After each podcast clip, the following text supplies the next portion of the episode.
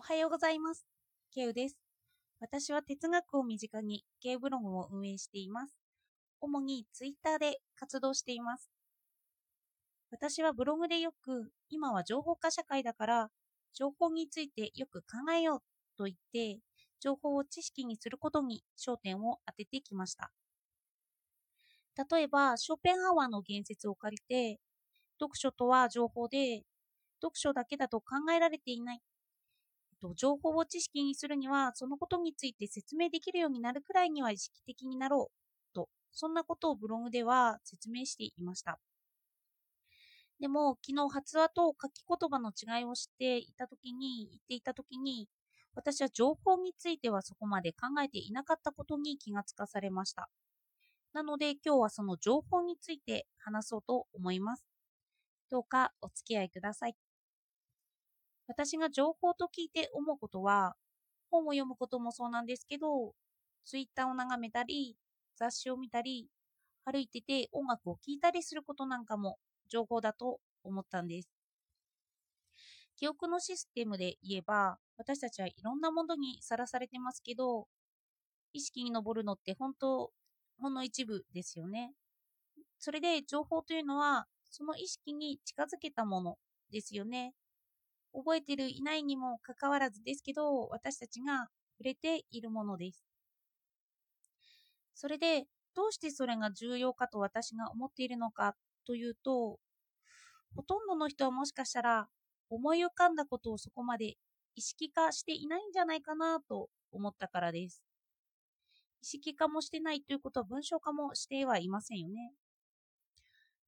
昨日書き言葉と書き言葉と発話との比較をやったんですけど、ほ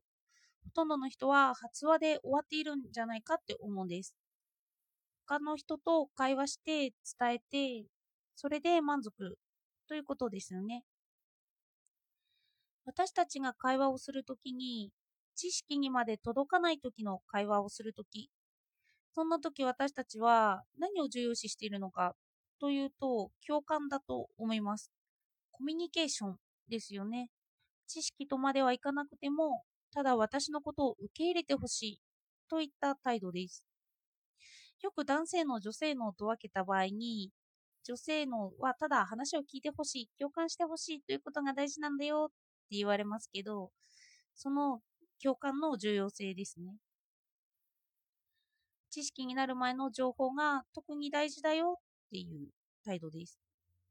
なぜそこが大事だと思ったのかというと、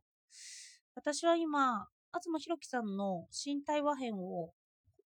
という本を読んでいて、冒頭にこんなセリフがあるんですよね。哲学の本質とは、結局は一人一人の人間との対話でしかないのではないか。知識や分析は何かを学びたい、考えたいと思っている人々の願いに触れることができなくなるのではないかって。そんな問いを投げかけていたんですよ。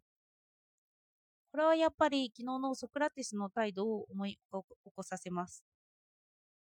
文字にしなくていいんですよね。対話が大事で、共感が大事で、イメージの共有が大事なんです。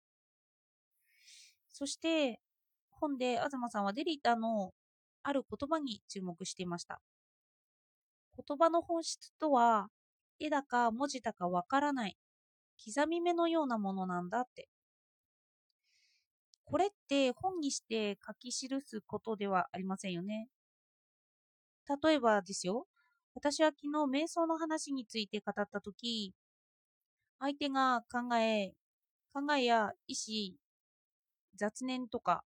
の要所要所で明確に分けて、私だったら分けてほしいなという概念を一緒くたにして説明しつつ、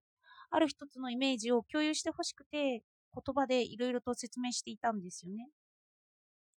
おそらくそれを文章化すると意味が読み取れないようなものになったんじゃないかなと思います。私の理解も通しながら、私はこれならわかるんだろうなっていうことを相手は探りながら話していたからなんですよね。それで私が想像できていないことに合わせて、こんなイメージ、こんな感じというのを説明して共感しようとしているんです。まあ、子供もそうですよね。なんかままだ概念があやふやだから、これはこういうことだよ、こういうことだよって言って必死に伝えようとしています。そして最終的には私は相手が何を言っているのか、なんとなくですけど、わかることができたんです。これで私が共有できたって思った時に、相手も嬉しそうだったんですよね。それで、ああ、共有できるってことは嬉しいことなんだなと思ったんです。そしてどうして嬉しいのかって話になりますよね。うん、それで根源に帰れば、人間はあの動物として生きていることの意味の一つに命をつなぐってことがありますよね。それと同じように私の思いをつなぐことが本能的なものになっているから嬉しいんじゃないかなと思いました。例えばまたソクラテスの話に帰って本での言葉から抜粋するとソクラテスが一粒の麦だとするとその麦の種をどうやって育てて受け継いでいくかそこがソクラテスにとっては大切にしていたことなんじゃないかなって思いました。のだって本とか書き言葉にするとその人が思っていた思いって伝わりにくくなりますよね。少しは伝わるとは思うんですけど伝えられた人の知識の土台とか正確さとかは分かりません。例えば種をもらったとして良い土壌でその種そのものが育っていけばいいんですけどそこに水がなくて枯らしてしまうかもしれない。ある化学物質があってその種から咲かそうと思っていたものとは正反対のものを生み出してしまったりといったことが起こりうるということなんです。ソクラテスは一人一人の対話を通じて同じ麦を咲かせてほしかったんだと思うんですよね。同じようなですけど。特に倫理学を伝えていたって昨日話したんですけど彼は主治義務だったと言われています主治主に地を置くっていう主義ですね。ごめんなさい。主治主義です。つまり、何が善で美で真実かということを正しく知ることで、自分の魂が磨かれているよっていうことを言っていました。でも、ここで知るということは、言語化ではないんですよね。だって、あの、ソクラテスは本は書いていないんです。でも知る知れば知るほど無知を自覚してしまう。その知を大事なものにしたんですよね。それで私たちは理性とは意識することだって、あの言語化することだって、そういうことを捉えがちなんですけど、彼に言わせれば共有して分かったと受け取って、その本人が善と悪を判断するっていう知が磨かれることが大切だって言うんですよね。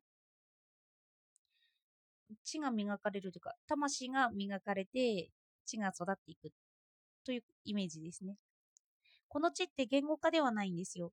言語化しなくても人との交流から育まれるものをソクラテスは指しているんです。最近は反知性主義なんて言いますけど、この言語化している知性が肥大化してきたことに対して、本能的な反対が起きているのかもしれないななんて思いました。私たちって歌とか好きですよね。言語化してない、ただ伝わるものが心地。何かを共有しているんだっていうのがわかりますよね。ショーペンハワーは人間の耳にどうして蓋がついていないんだって嘆いています。あの雑音が嫌いだったんですよね、きっと。